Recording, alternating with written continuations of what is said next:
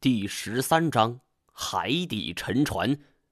有的时候，我真的很佩服自己的忍耐力。都到这个时候了，我居然还能够沉得住气。似乎我身边每一个人都在向我故弄玄虚的卖关子。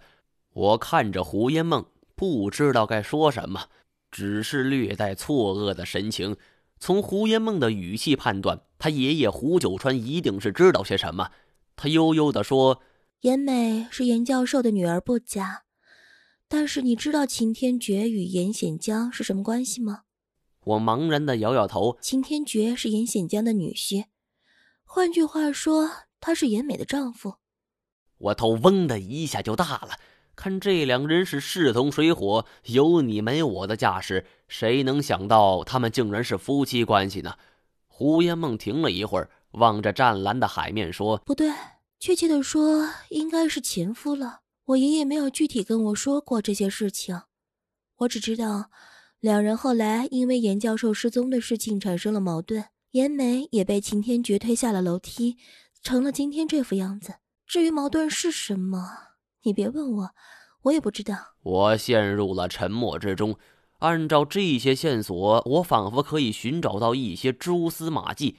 严美坚持严教授没有死，而秦天觉暗中让手下联系上了文天涯，两人多多少少都和当年的科考队成员产生了联系。这到底是巧合还是其他原因呢？目前据我所知的科考队成员有四位。文天涯、严显江、叶欣欣和文衍生，而其余几位看不清楚名字，只恨当初看报纸的时候是只注意了严显江。现在线索都中断了，也只有尽快把这儿的事儿给了结，回景洪接传真了。我们站在甲板之上，清晰的听到金锁他们在上边发出的喧嚣声，这种氛围很尴尬。我和胡云梦都觉得不妥，便各自找了一个借口回船舱了。还有一段路程，我检查了一下装备，确认没有问题后，闭上眼睛就眯了一会儿。而等我睁开眼睛的时候，眼镜正满脸堆笑的看着我道：“老师哇，这个你终于醒了，我们已经到了。”我坐起来望着窗外，这里的海水十分平静，平静的有些反常。走到甲板之上，大家都在。金锁和四人帮脸上还挂着意犹未尽的神情。眼镜拍了拍手掌道：“各位老师，现在是上午九点，我们用过早餐，擦检装备，然后就下去，好不好？”我们先去了游艇上的餐厅，眼看就要到餐厅门口了，胡烟梦突然拽住我，神秘地说：“跟我走。”虽然不知道他要干嘛，但是金锁这种重色轻友的关键时刻是不能指望啊！能跟我同心同德，只有这位了。我几乎是想也没想，就乖乖的被胡烟梦拉着走，一直到了船舱之中，胡烟梦开始褪下自己的伪装，道：“我们必须现在就下水。”我开始的脑子是晕晕的，没明白他为什么这么着急。但是等他脱下上衣的时候，我是恍然大悟啊！胡烟梦是女的，假扮成马航，穿上宽大的衣服没问题。但是潜水的时候是紧身的潜水衣，她这种姣好的身材是无论如何也遮掩不住的。而想到太监还在下边，我也顾不上那么多了，立即就换了装备。虽然严美有想害我的心思。但是必须承认呢，就目前来说，他准备的这些装备是绝对齐全的。除了防沙潜水服，包括面镜、呼吸管、蛙鞋、浮力调整装置、气瓶、气瓶阀、背架调节器等压力表，那都是全部经过了专业调试。而不仅如此，银美还给我们每一个人配了一把水下鱼枪。这种枪在水下是非常好使，通常可以打出几米的距离。万一遇到突发情况，这也是绝对是安身保命的利器呀！我们这七个人里边，胡烟梦是最有经验的一位，跟着他是指定错不了。我倒有些担心金锁了，没了我们的引领，一会儿他下水的时候遇到了危险该怎么办？但是继而我又笑了，金锁这种人，野外生存经验是不比我差呀，我又何必担心呢？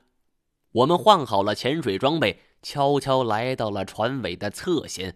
这时候游艇是静止的，从这下水是最为安全，不容易被人发现。望着幽深的海水，我心里是突然害怕起来了。我上过荒山，去过雨林，但是面对海洋，我还是第一次。尽管以前玩过潜水类项目，但那终归是抱着玩的心态。这种带着任务的潜水与之前是截然不同啊！再者，以往我是别人的向导，而现在胡烟梦是我的向导。胡烟梦大概是看出了我内心的波动，他给了我一个坚定的眼神，戴好面镜，咬住呼吸管，冲我伸出一根大拇指，然后仰面栽倒在海水之中。落水声估计会引人注意，我也不能太慢。我学着样子也栽进了海水之中，进入海水后，只觉得是刺骨冰凉啊，跟水上世界是截然不同，视线更是一片浑浊。好不容易这才适应了。这是我第一次潜水，虽然感觉是新鲜好奇，但是很难掩饰那种恐惧。我除了在原地踩水，根本不知道下一步该怎么办。胡烟梦也过来，冲我比划两下。潜水术语他教过我，意思是跟我走，别慌。我点了点头，波动的内心也逐渐冷静下来，定了定神，跟着胡烟梦朝前走去。不得不说，经过系统训练后，我对于这种潜水术语那是明白了许多，比之前在昆仑山乱比划可好太多了。以前在电视上看到一些纪录片，海底都是色彩斑斓，生物多样。而多姿多彩的海洋生物与变幻多方的背景，随时都能够组成一幅美轮美奂的画卷。但是真正置身于海洋之中，才发现纪录片所收集的那都是美不胜收的地儿，而真正的穷乡僻壤是鲜有人问津的。就像我们现在这片海域，除了浑浊的海水、光秃秃的岩石之外，就再无其他了。如果找一个恰当的比喻的话，这个地方就是陆地上的沙漠。而适应了当前环境后，我心情渐渐平静下来，和胡烟梦一前一后的朝着面前游去。这时候，阳光透过海面照射下来，有一团巨大的黑影从我头顶游过去，足有十几米大小啊！我们惊慌的望去，只见是一条巨大的鱼正从我们正上方游过去。因为只能够看到这条大鱼的腹部，只是看到了它雪白的一片呐。胡耶梦紧张地举起了鱼枪，我赶紧按下去，示意他不要紧张。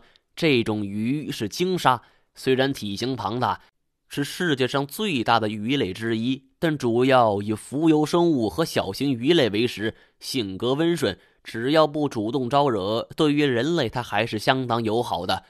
不过，随着近年来的滥捕滥杀，鲸鲨的数量已经锐减，能在这种地方看到也是实属不易呀。胡烟梦紧张的眼神渐渐就平静下来，冲我点点头。我们继续游去，而没过多久，就看到了令人啧啧称奇的一幕：眼前是一大片空地，这里堆满了各式各样的古代船只，密密麻麻，足有百艘之多。这么多沉船堆积在一起，这种场景恐怕是生平都很难见到。我愣在原地，尽管是过去了数百年的时间，沉船的船底上长满了藻类和各种海洋植物，但是还能够从轮廓依稀辨认而出，这里沉船大部分都是古代战舰形制。出身文科的我，对于蒙宋战争还是有所了解的。张弘范率领蒙古大军南下，宋朝几番抵抗。就在这片海域，曾经发生了盛况空前的海战。而此战，宋军的水军自焦山战役后再次受到重创，此后再无力组织大规模海战了。望着这儿的沉船，不难想象七百多年前那场战斗之激烈呀！盟军、宋军相互绝杀，海面上漂浮着成千上万将士尸体。到处都是正在缓缓下沉的船只与燃烧的旗帜，大海被双方将士的鲜血是染红啊！一将功成万骨枯，这就是战争的残酷。胡烟梦伸手在我面前晃了晃，我这才醒过神来。这里距离水面高度大概有百十余米，但是沉船却如此之多，我们一时间也无法判定太前的位置。我留意了一下剩下的氧气量，估摸着时间，我们必须在有限的时间里尽快找到太前。而其实这时候，我对太前是否生还已经不抱什么希望了。一个人类依靠着氧气瓶在水下，最多也就是一两个小时，超过这个时间，那是必死无疑呀。尽管这时候想法是如此真切，但我还是希望能够看到那个面瘫还活着。在这个可以称之为古船乱葬岗的地方，我极力搜寻着塔船。中国古代造船工艺是世界上首屈一指的，林林总总的船只类型比现代社会更为系统庞大。这一点从我们身边这些船只残骸就能够看到。早在武王伐纣时期，周武王跟八百诸侯会盟，率领四万多名将士。用四十七艘大船从孟津抢渡黄河，终于推翻了殷纣王的腐朽统治。尽管不知道这些船是不是真正的战船，但他们在这一次军事行动中却起到了重要的作用，那是不用怀疑的。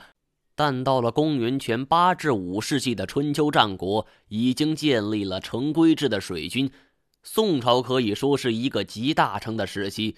不管是从经济还是从军事来讲，比如车船在这一时期就发挥了很大作用。同时，飞虎战舰、海丘大船、双车、石兆、防沙平堤等是轮番上阵。南宋问世的铁壁华丽嘴平面海啸战舰、游刀船，甚至是引诱敌人自投罗网的无底船，这都是当时制作工艺和海战艺术的集中体现。上边这些都是从书本上看到的，而当我真正置身于其中的时候，才觉得先人智慧的伟大。我身边随便一艘船，长度都在几十米，甚至上百米呀。上边甲板开阔，莫说是走人了，即便是跑马都有富裕。高大的桅杆和包有铁甲的船体，更是令人心生畏惧。不难想象。几百年前，这些巨无霸在我们头顶上驰骋纵横，纵然现在是埋葬在海底，但是还是能够感受到那种扑面而来的王霸之气。我们置身于其间，发现了很多有趣的东西，比如鱼群，比如寄居蟹。大部分小生物都将这些舰船当成了自己的居所。出于职业病，我几乎是忘记了自己的目的，几次停下观察这些生物。胡烟梦不得不几次回过身来催我呀，不知道他是不是不耐烦。他最后一次催我的时候，他比划两下，突然拉起我就跑，而藏在附近一艘大船内。